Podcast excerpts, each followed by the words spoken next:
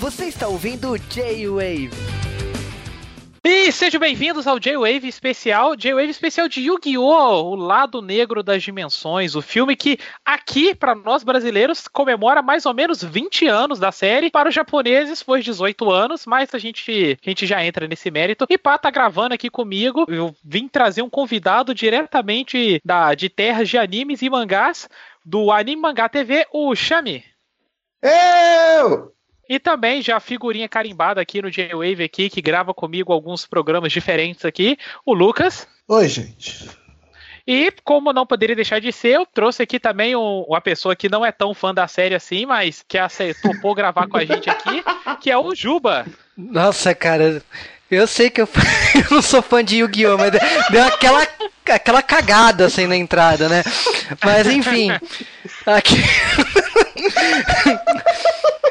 Enfim, né? Estamos aqui para falar de Yu-Gi-Oh!, né? De 20 anos e de toda empolgação. E vamos lá, né? Vou brincar de cal nesse podcast. ah, não, mas é sempre bom ter alguém que, que é de fora do, do meio, assim, pra gente não ficar aqui puxando muito o saco. Tipo, eu e o Lucas, a gente, a gente assistiu junto o filme aqui em casa, a gente adorou, riu muito, e é bom ter alguém de fora pra tá puxando o tapete pra mostrar que, tipo assim, ó, não é perfeito e tudo mais. É sempre bom ter alguém ali. E a gente volta já já pra falar sobre isso e muito mais.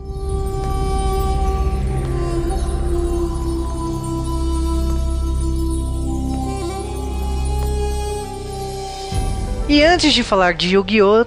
O novo filme, temos que falar curiosidades da franquia Yu-Gi-Oh! e do próprio filme, né? Yu-Gi-Oh! é uma franquia que surgiu no mangá, teve duas versões animadas, né? Sendo que a gente só conhece a segunda versão no ocidente, e alguns filmes, né? Três filmes mais precisamente, né? Sim, o primeiro filme, né, que é a Pirâmide de Luz, ela muita gente não sabe, mas ele é um filme totalmente americano. Foi a 4Kids que, que fez ele e depois ele acabou até passando lá no Japão, mas a produção dele é 100% americana. O segundo seria um OVA, né, no caso, é mais um especial que saiu lá que na época ele estava comemorando os 10 anos de Yu-Gi-Oh! Se chama Ligações Além do Tempo, né? Que ele faz o crossover entre o, a primeira temporada do Yu-Gi-Oh! o Yu-Gi-Oh! GX, que é a segunda, e o 5Ds, que era a terceira temporada que estava sendo exibida na época lá. E aí a gente tem esse último filme, Dark Side of Dimensions, que comemora aí 18 anos, mas em especial, né, tem a comemoração de trazer todo o elenco de volta, dubladores, não só aqui no Brasil, como foi lá no Japão também. E a gente tá falando de um filme que ele é, é engraçado, né, que vazou na mídia, né, porque apareceu no Mainichi Shimbun, que tava saindo um, um, novo filme. Foi feito primeiro nos Estados Unidos para depois ser feito no, no Japão, para ver como é que a franquia tem mais peso fora, tem um peso maior fora do Japão do que no próprio Japão, né? É, e mesmo assim, tipo assim, o filme saiu em abril de 2016 no, no Japão. Nos Estados Unidos, o filme só saiu no dia 27 de janeiro do ano seguinte. No, no Canadá também. Na Austrália saiu dia 2 de fevereiro. Então, tipo assim, não foi um filme que saiu rápido no ocidente. Ele foi um filme que demorou para sair quase um ano.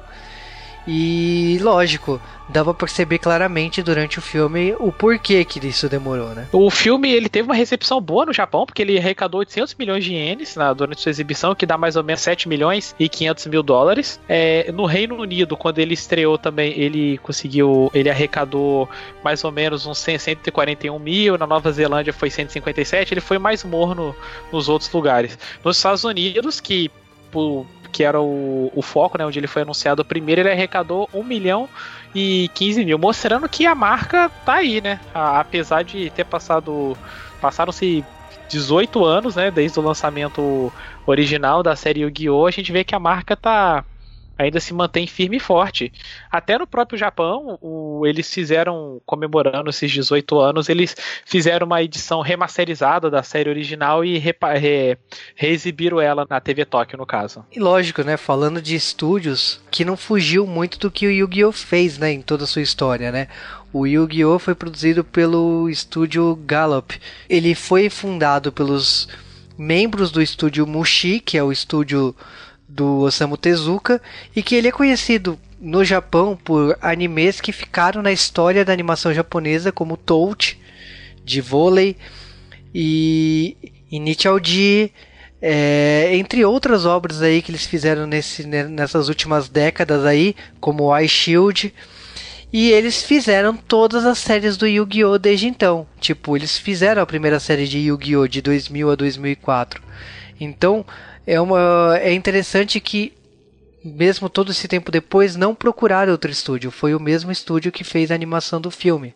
E só para complementar, tem um mangá no, no Japão, né, que é o Transcend Game, né, que o próprio autor lançou na Weekly Shonen Jump, que é um prólogo de duas partes que ele que ele faz para ele fazer a ligação do final do mangá mesmo com, com esse filme. Fechando agora, né, a história do Yugi, vamos ver o que que vai ter na nos próximos anos a gente vai ter alguma coisa ou não, né? Porque o engraçado é que eles conseguiram tirar, né, da, tirar o, o Takahashi da aposentadoria, entre muitas aspas, né? E ele acabou refazendo o, os designs dos personagens mais velhos, todo esse duelo novo que eles têm, que é com umas regras diferenciadas, ele que criou também, então deram para ele brincar ali, deram para falar, filho, vai lá e brinca, que a gente banca. Exatamente, e agora que vocês já sabem todas as curiosidades do filme do Yu-Gi-Oh! e vamos direto falar da animação.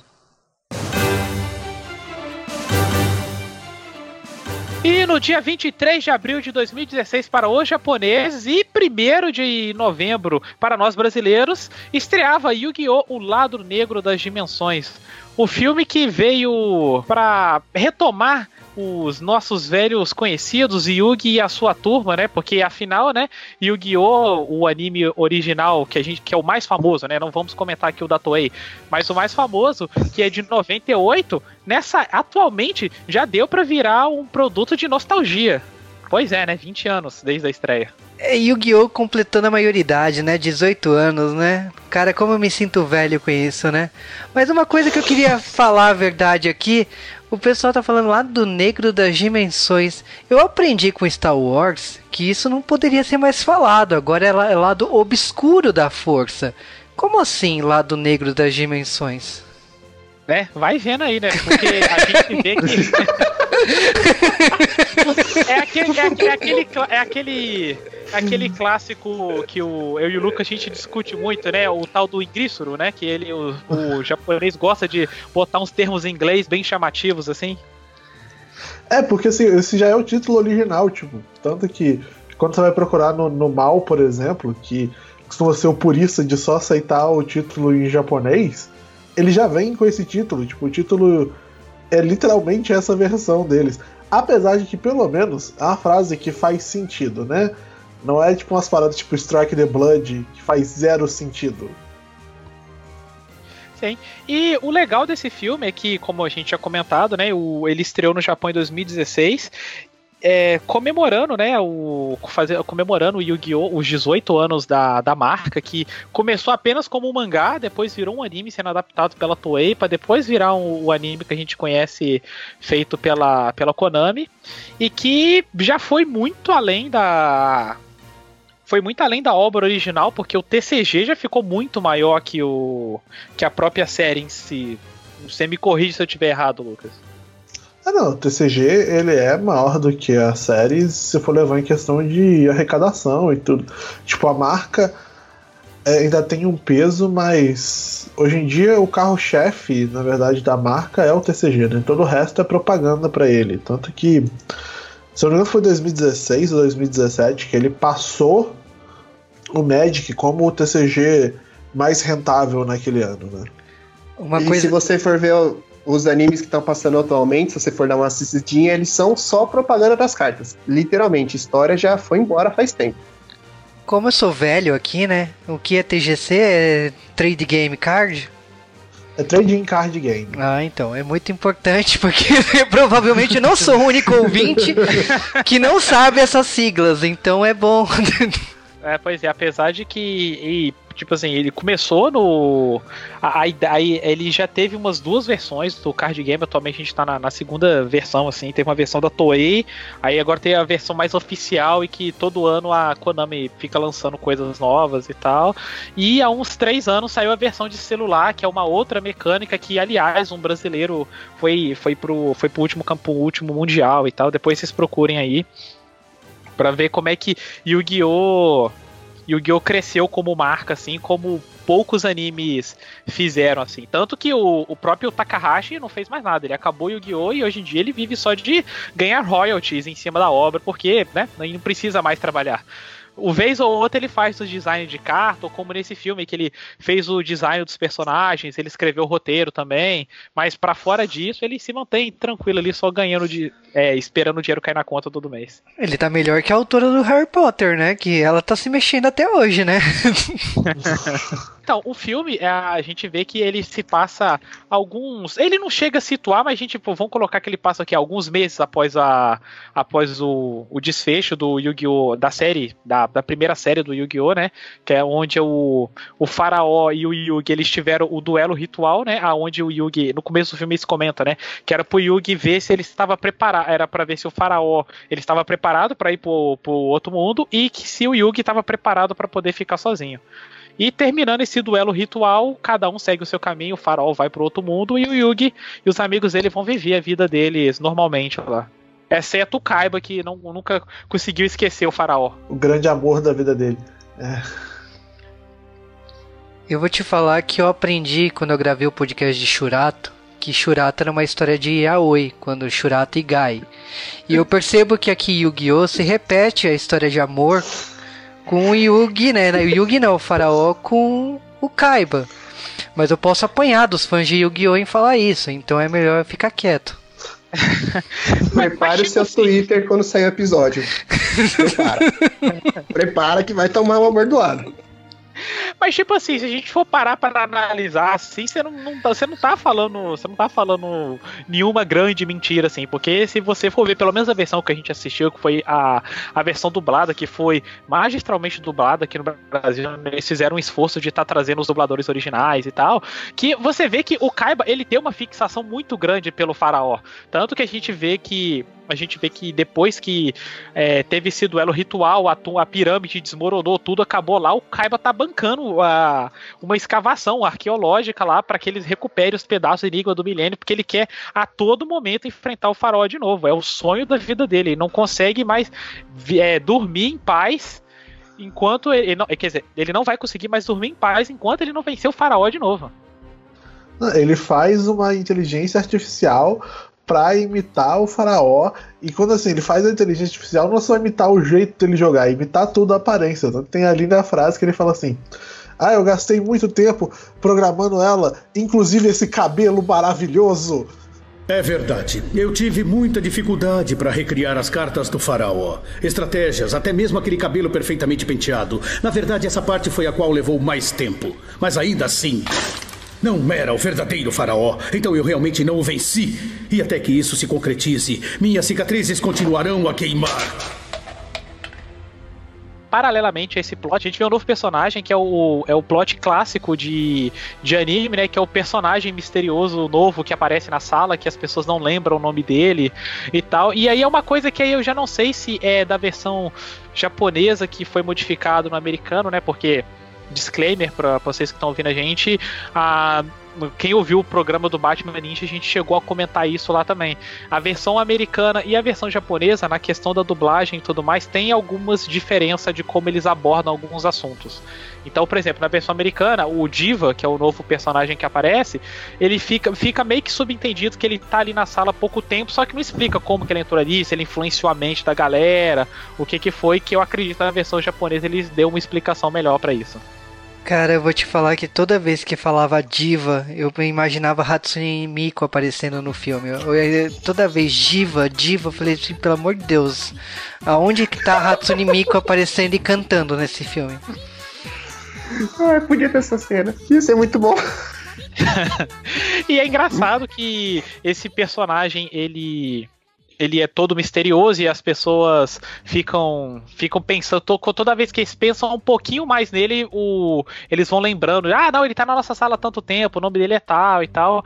E o Yugi e os amigos deles acabam chamando ele para fazer um, um, mini torneio de na, na casa do Yugi.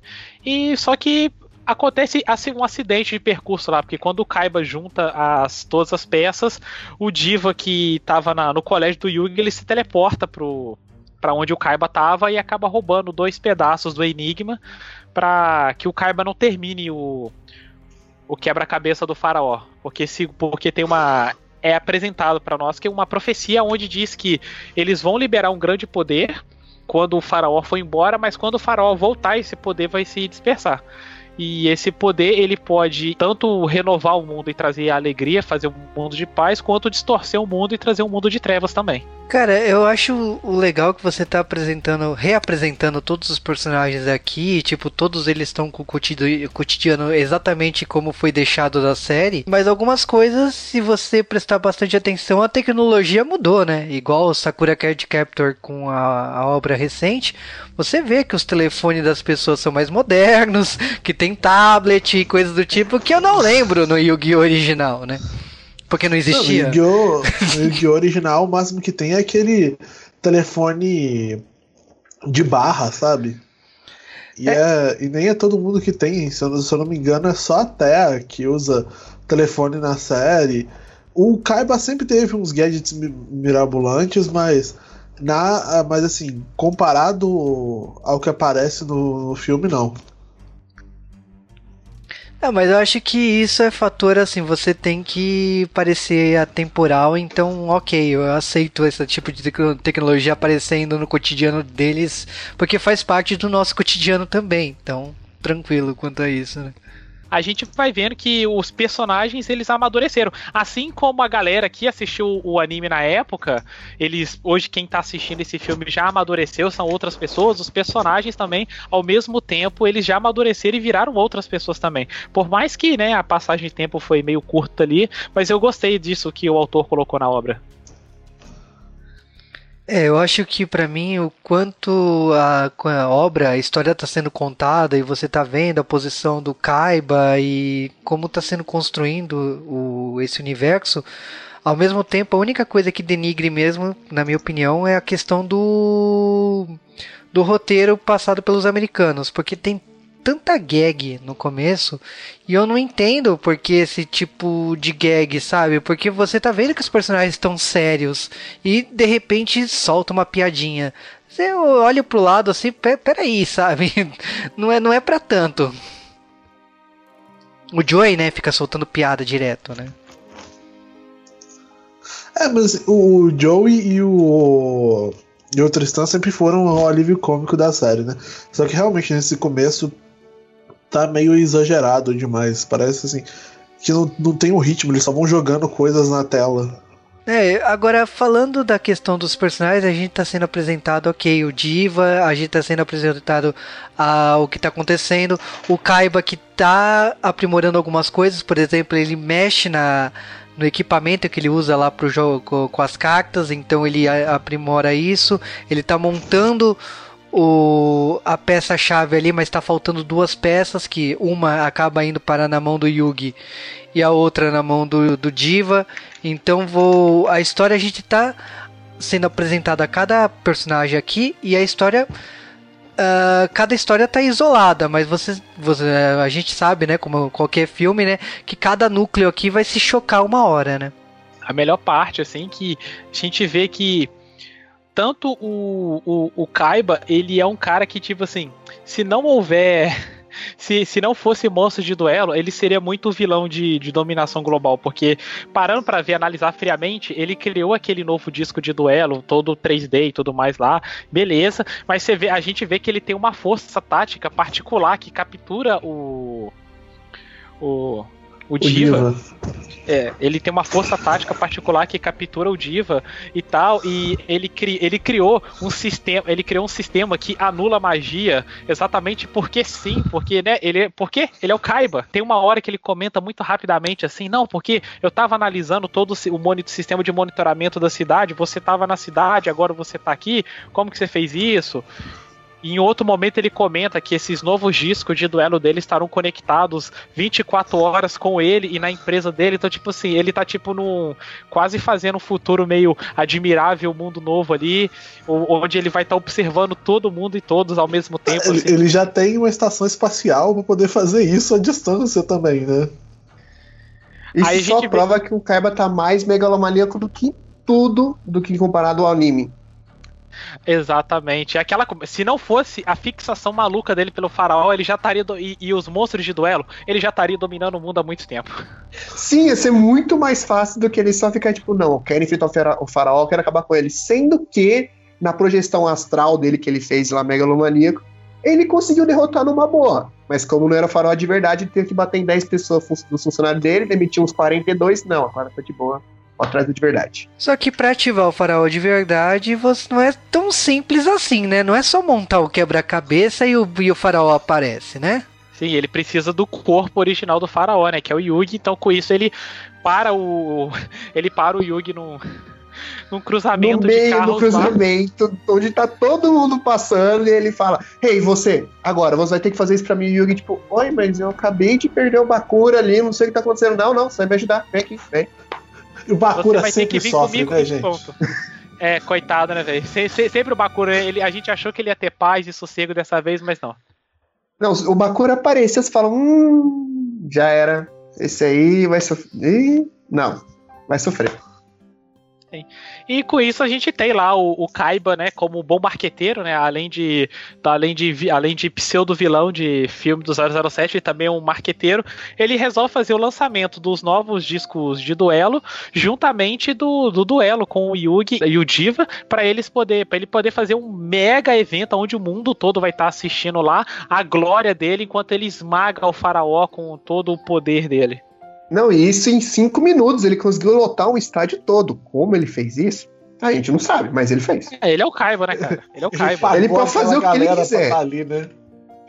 Exatamente. Ele faz tudo o que ele quer, menos derrotar é o faraó. Você, é só você lembrar no começo do filme, quando o Diva ia, ia apagar ele da existência lá, e o Kaiba vira e o Kaiba do nada ele não é apagado, porque ele é o Kaiba, exatamente. Não, é só você porque lembrar ele é um que, que, ele tem um satélite. Não, não é isso, é você lembrar que ele tem um satélite. Ele chegou ao ponto de sair da Terra e ainda assim tá de boa, não, eu quero derrotar o faraó. Esse é o objetivo do cara. Ele só quer isso. Ele quer derrotar o faraó e ficar com ele pelo resto da vida.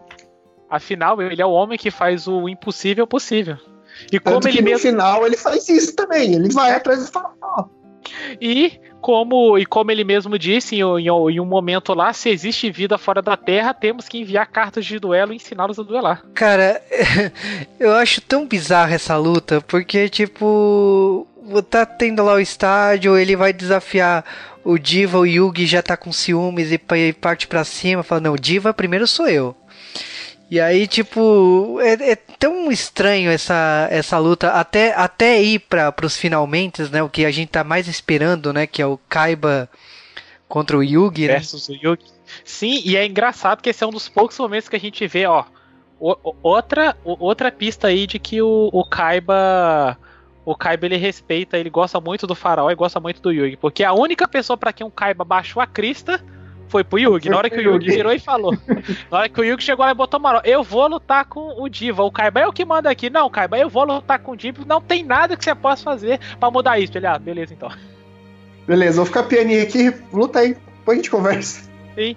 E o duelo do Yugi com o Diva é um duelo meio diferente, porque é umas regras diferentes que o autor criou para esse filme e tal. É, é, é meio louco, assim, é, é difícil até a gente explicar, é só se assistindo para você é ver. Yu-Gi-Oh, né, é gente? Não tem o que explicar, você só sente. É, mas é, eu, eu vou te falar que é um pouco chato ele descrever tanto o golpe das cartas, sabe? Teria sido muito mais legal você descobrir o que ele tá fazendo com as cartas. Ele praticamente passa um tutorial em cada carta que ele tá usando. É a síndrome de explicar tudo em cada cena que tá passando. Lá no Taizai, segunda temporada é isso. Eles falam lá, tipo, tá lá. Não, esse aqui tem força mais de 3 mil. Não, esse aqui é 3.800, é tanto e tanto, tanto e tanto. Os caras querem queimar um tempinho aí e explica tudo de uma vez. Todas as vezes.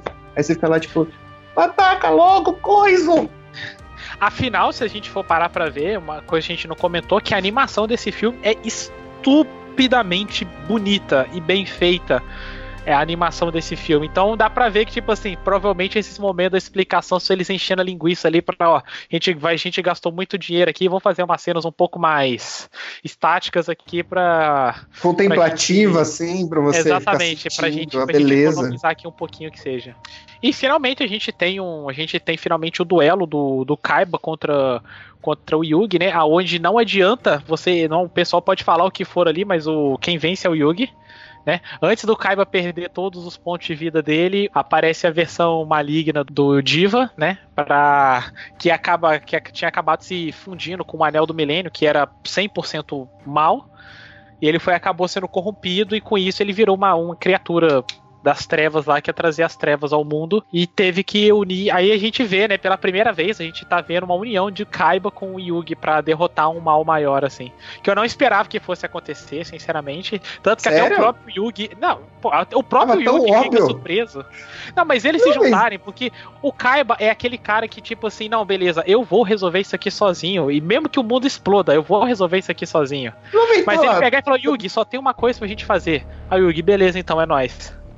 Vai ter lá um puta monstro gigante na sua frente. Tem dois duelistas que conseguem resolver esse problema. É você e é o Yugi.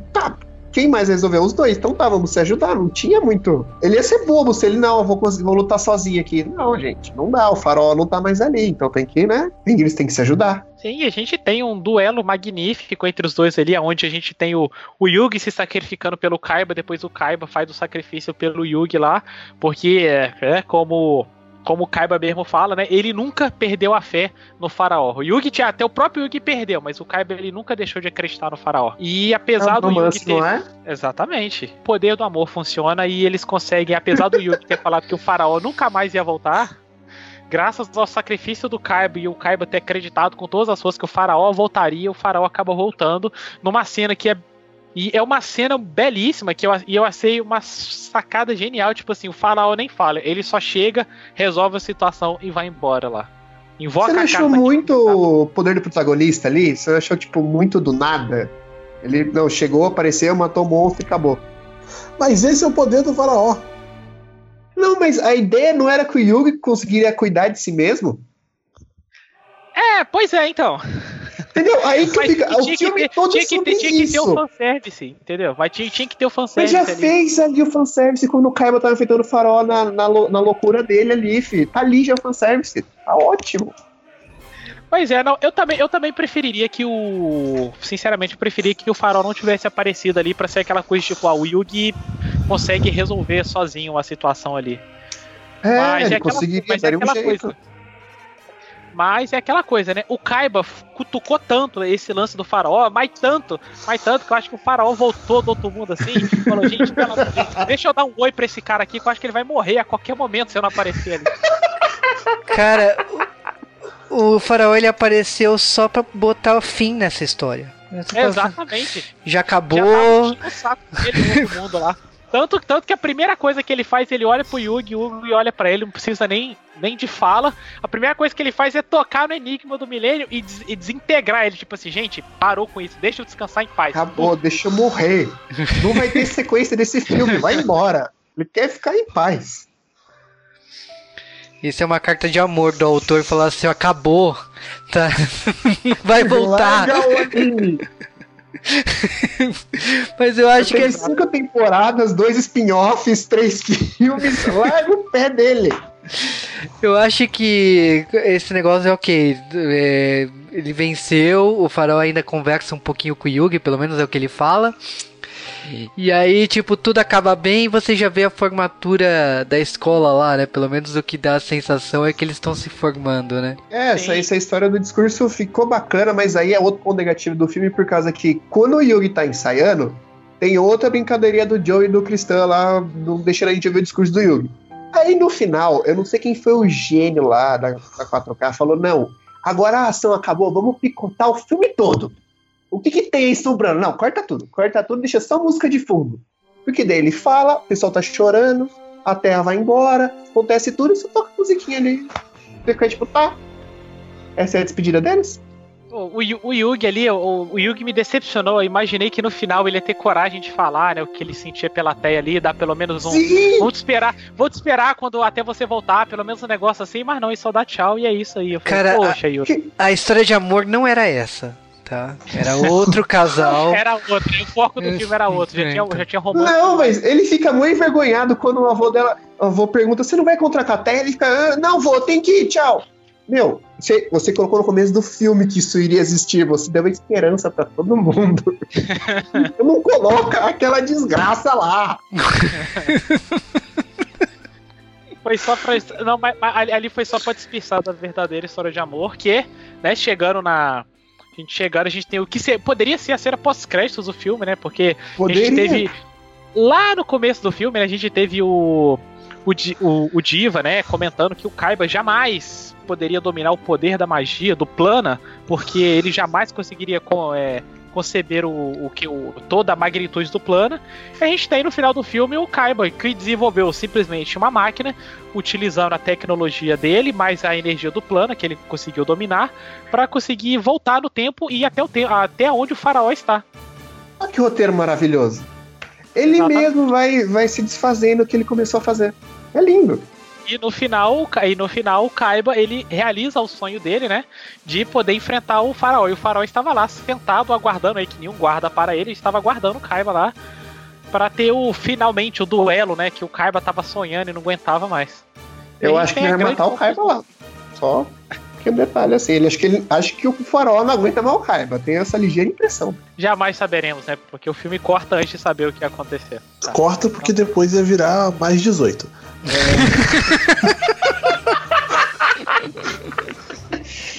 Então, considera...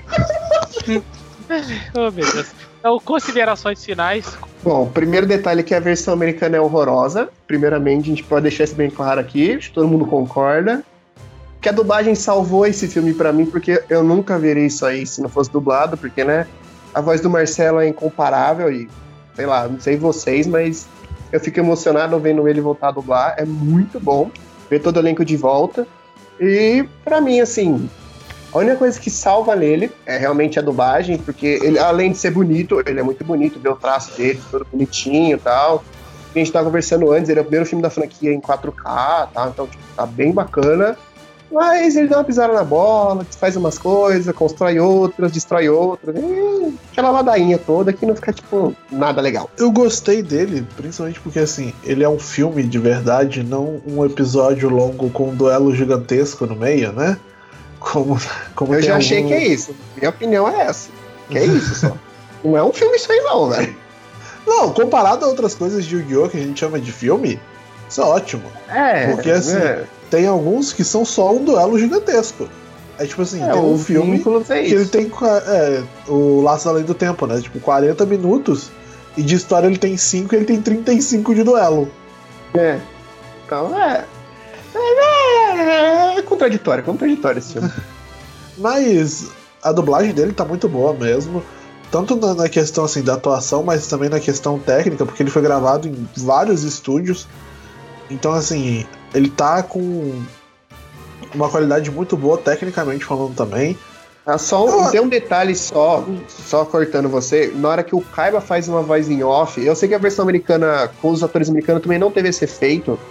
Mas quando o Kaiba faz off na cabeça dele, não tem som de eco. Esse é um, um dos poucos defeitos da, da dublagem. E se algumas frases, não sei se vocês ficaram notando ou não, que elas estão meio ou mal encaixadas ou a tradução não tá muito boa, mas de resto, tá bom. Não, assim, eu tô falando, levando em conta do trabalho que é que, tipo assim, que a produtora se deu o trabalho de ir atrás dos atores originais Ah, sim, sim. e tudo. Isso é louvável.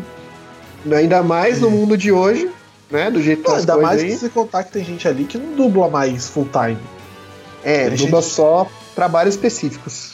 É, o próprio dublador do Yugi, ele não é dublador full time mais, ele só dubla o que chamam ele e que ele tem assim, ou que pagam muito bem ou que, ou que tem um carinho maior, né? Ele falou que ele também dubla o Trunks, ele falou assim, que ele só foi dublar o Trunks porque é, tava com É o todo mundo Trunks. da letra original, é, e porque ele foi chamado especialmente pra isso, pra não ser substituído e tudo.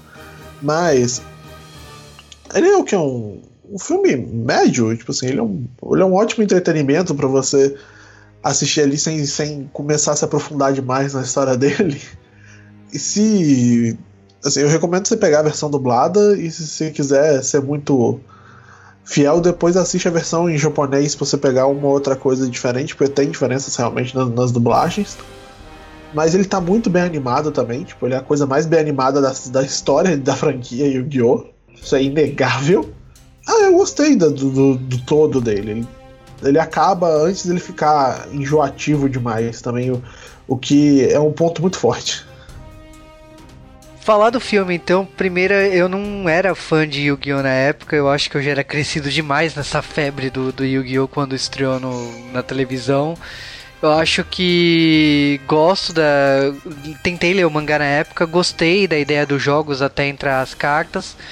E fui com esse filme assim, o, o, Dash falou, vai, assiste, não sei o que, 18 anos aí tal, maioridade, diva, né? Hatsune Miku. Não, mas a gente. eu, vamos lá, né? Gravar podcast. Eu assisti, me diverti e tal. Achei que o Yugi podia ter falado menos regras, podia ter sido um pouquinho mais direto ao ponto. Mas falando da dublagem, acho que a cereja do bolo é a dublagem brasileira, porque chamar essa galera das antigas. Acho até engraçado quando vou, do começo do filme até o final os dubladores estão fora do tom. O Marcelo Campos, ou a Melissa Garcia, eles tipo assim, eles estão eles estão pegando o personagem. E da metade pro final eles já se acostumaram com o personagem. E isso você vê, por exemplo, em Cavaleiros do Dia com a redublagem da da Cartoon, acontece a mesma coisa. Quando um dublador tá longe do personagem, ele, ele consegue voltar pro tom do personagem.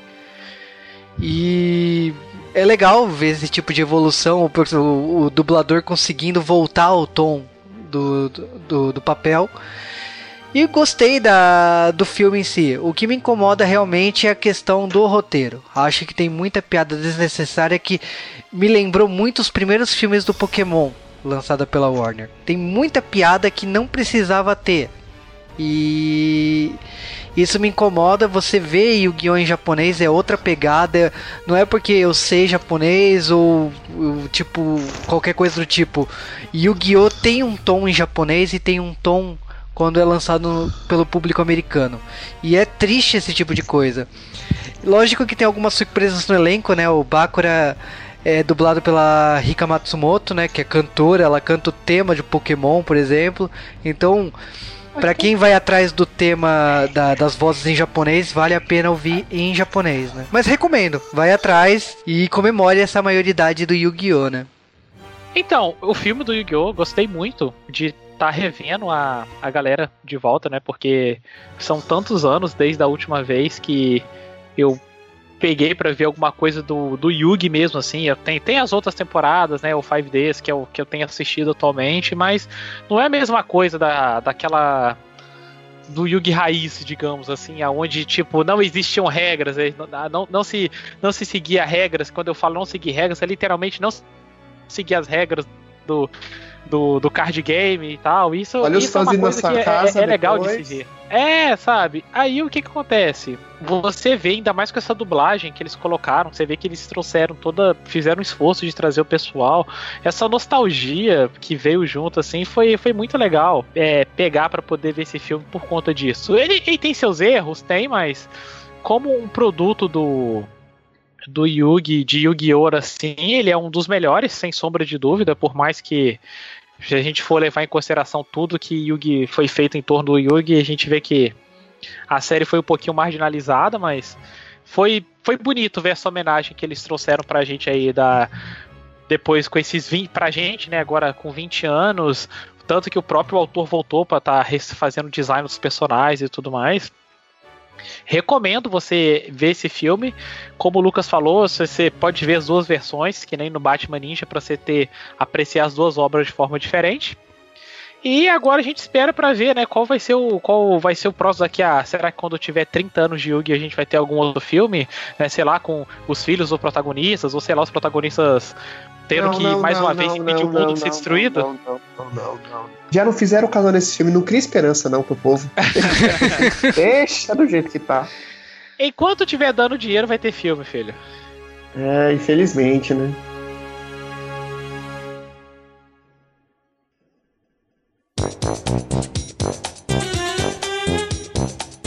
E em 23 de abril de 2016 para os japoneses e 2 de novembro para nós brasileiros estreava o filme Errou! É 1 de novembro. É 1 de novembro. Tá certo, que eu vi, a gente viu no dia 2. Tá certo.